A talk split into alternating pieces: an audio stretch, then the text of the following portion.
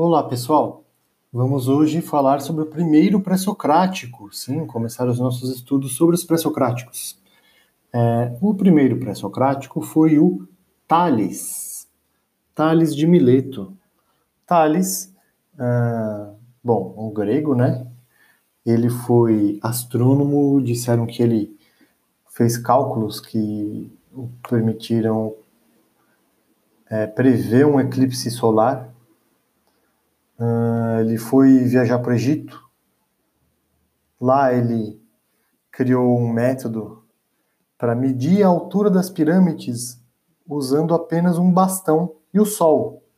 Sim, pessoal, o teorema de Tales foi esse Tales que criou. Como é que ele pensou? Bom, uh, ao meio-dia, se eu souber a altura do bastão, coloco um bastão assim, encostando na terra. Esse bastão vai projetar uma sombra, certo? Se eu sei a altura do bastão e meço a altura da, da sombra, do ponto da sombra até o bastão, então eu posso fazer um raciocínio análogo em relação à altura da pirâmide e metade da base dela que seria né, análogo aí à sombra que o bastão projeta. Uh, o que mais? O Thales, ele também dizem que ele propôs uh, desviar o curso de rios para que os gregos obtivessem uma maior vantagem em guerras. E o Thales, graças ao Thales, a gente tem uma imagem clássica aí dos filósofos e da filosofia. Estava andando Tales, bela noite, olhando para o céu estrelado, porque afinal de contas, né, era um, tinha interesses na astronomia também. E ele não viu que tinha um buraco na frente dele, ele acabou caindo no buraco. E uma escrava caçoou dele, que ficava olhando para as estrelas e não via o que estava na frente dele. Então essa imagem aí, ela é um pouco recorrente, né, do estereótipo do filósofo, da filosofia que fica com pensamentos muito abstratos e não consegue ver o que está ali na frente. Mas na verdade essa imagem é um pouco falsa, porque um, este vocabulário abstrato que a filosofia usa é, no, no fundo, a criação de uma série de conceitos que nos permitem a compreender melhor o que é essa realidade concreta. Mas um pouco antes da gente entrar na filosofia do Tales, uh, seria legal a gente falar um pouco, em geral, dos pré-socráticos e da dificuldade que é estudar os pré-socráticos. Por que é difícil estudar os pré-socráticos? Porque a maioria dos textos, aliás, todos os textos dos pré-socráticos foram perdidos nos dois grandes incêndios da grandiosíssima Biblioteca de Alexandria. O que nos resta dos escritos pré-socráticos são citações de outros autores posteriores, né? Ali, os outros autores citando os pré-socráticos ou doxógrafos que compilaram aquilo que eles falaram que eles, e o que eles fizeram. Então a gente só tem a respeito dos pré-socráticos uma doxografia. Doxografia, né, é o, é o relato escrito, registrado a respeito do que outras pessoas fizeram. De doxa, opinião, mais grafó, desenho. Doxografia.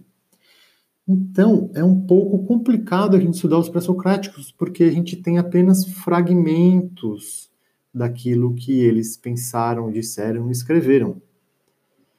Uh, alguns pré-socráticos mais, outros menos.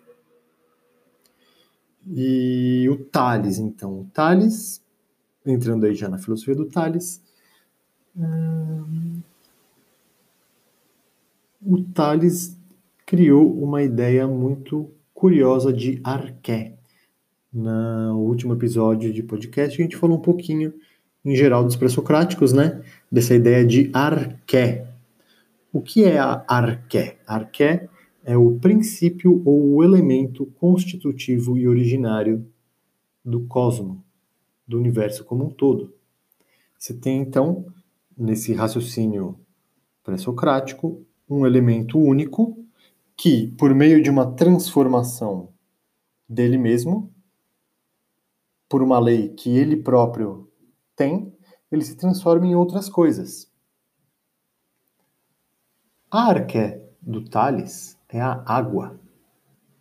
Ou melhor dizendo, é o úmido, a qualidade úmida das coisas.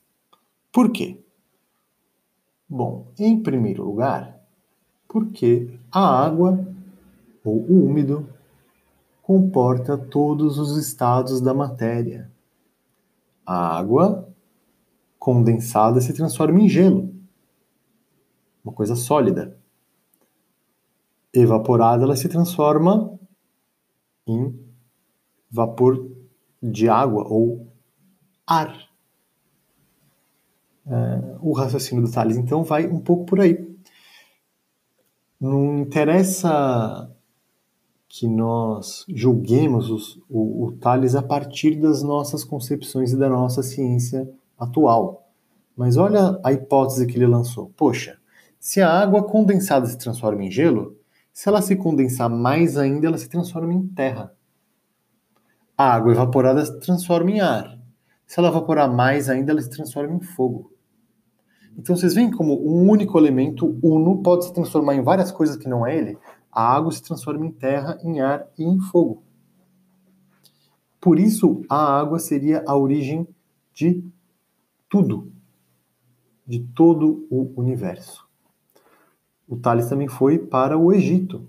E lá no Egito ele reparou que durante a época de cheias, uma série de vegetação surgia junto com as cheias do Nilo.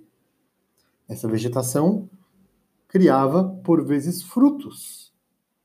Frutos que são de qualidade úmida. Né? Eles são compostos de água. são úmidos os frutos. Os frutos e a vegetação, que necessitam da água, servem de alimento para os animais. Vegetação, frutas e animais que servem de alimentação para o ser humano.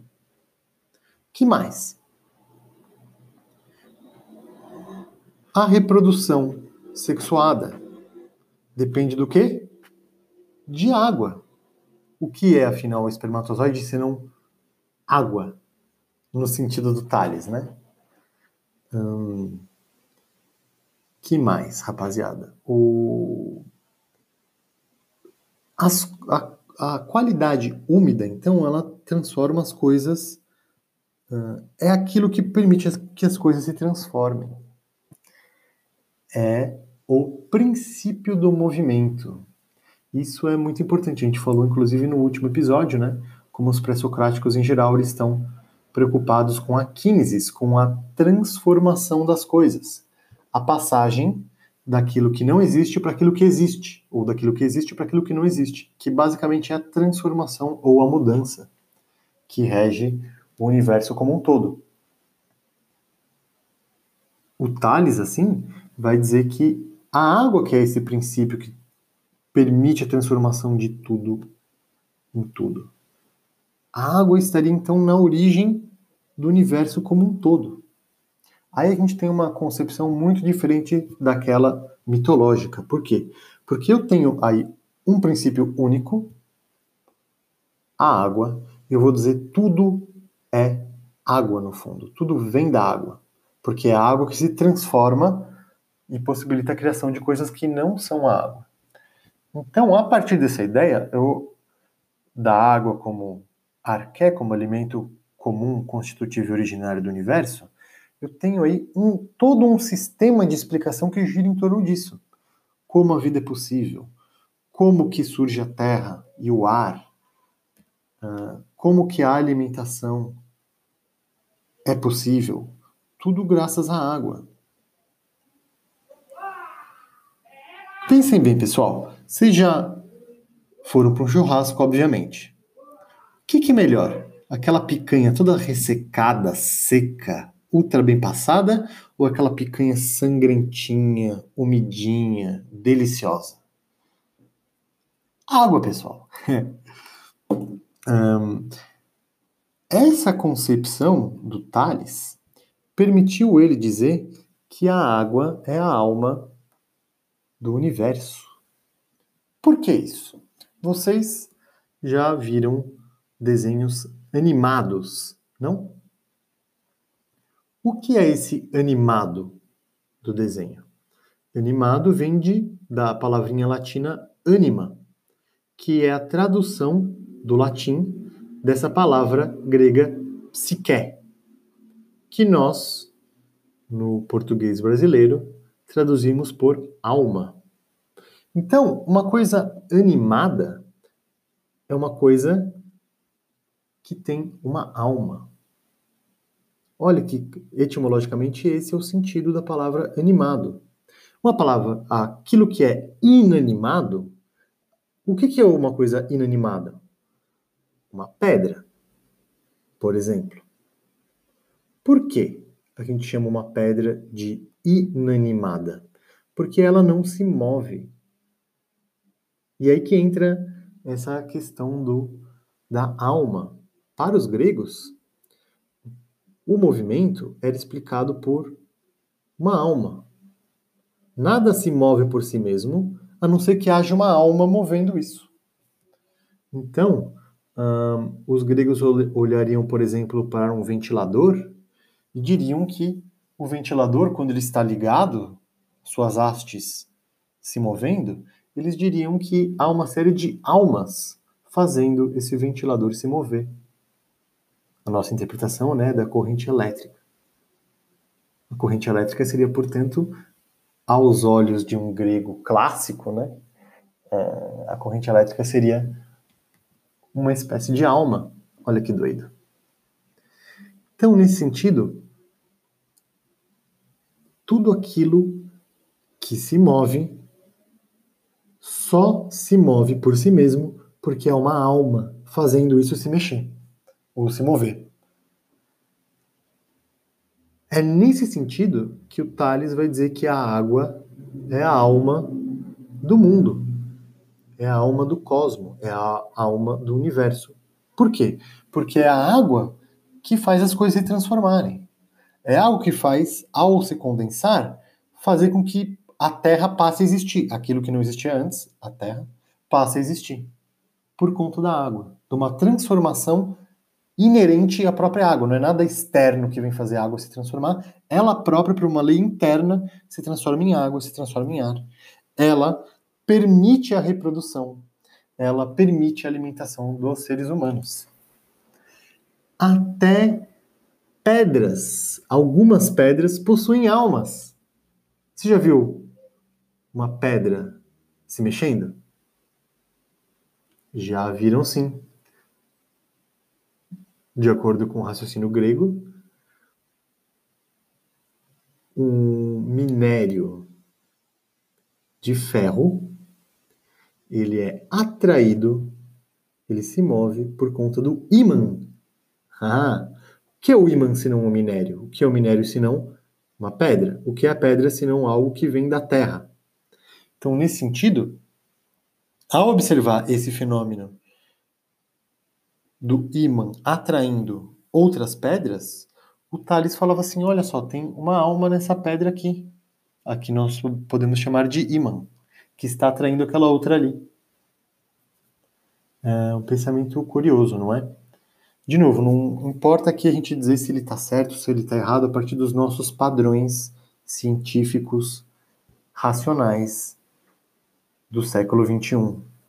O que é interessante aqui é a gente notar como é a partir dessa compreensão do Tales de que a água é a arqué, o elemento comum e constitutivo originário do universo, é a partir dessa compreensão que o Tales cria uma coisa radicalmente nova na história da humanidade, sendo considerado, portanto, o primeiro filósofo ele deixa de buscar explicar as coisas por meio de histórias sobrenaturais com deuses e seres fantásticos. E passa a buscar compreender o universo a partir de uma forma racional, explicando e justificando a partir de ideias. O porquê as coisas são assim, da onde elas vieram, como elas são. E isso é uma coisa radicalmente nova na época. Muito diferente da explicação mitológica. Nesse sentido, a água é o princípio do movimento para o Tales. Ou o úmido, né? Melhor dizendo. O úmido é aquilo que permite com que as coisas se transformem. Por isso, a água é a alma. E a alma de cada um de vocês, de cada um dos seres que possuem alma no universo, segundo Tales, essa alma tem uma qualidade úmida.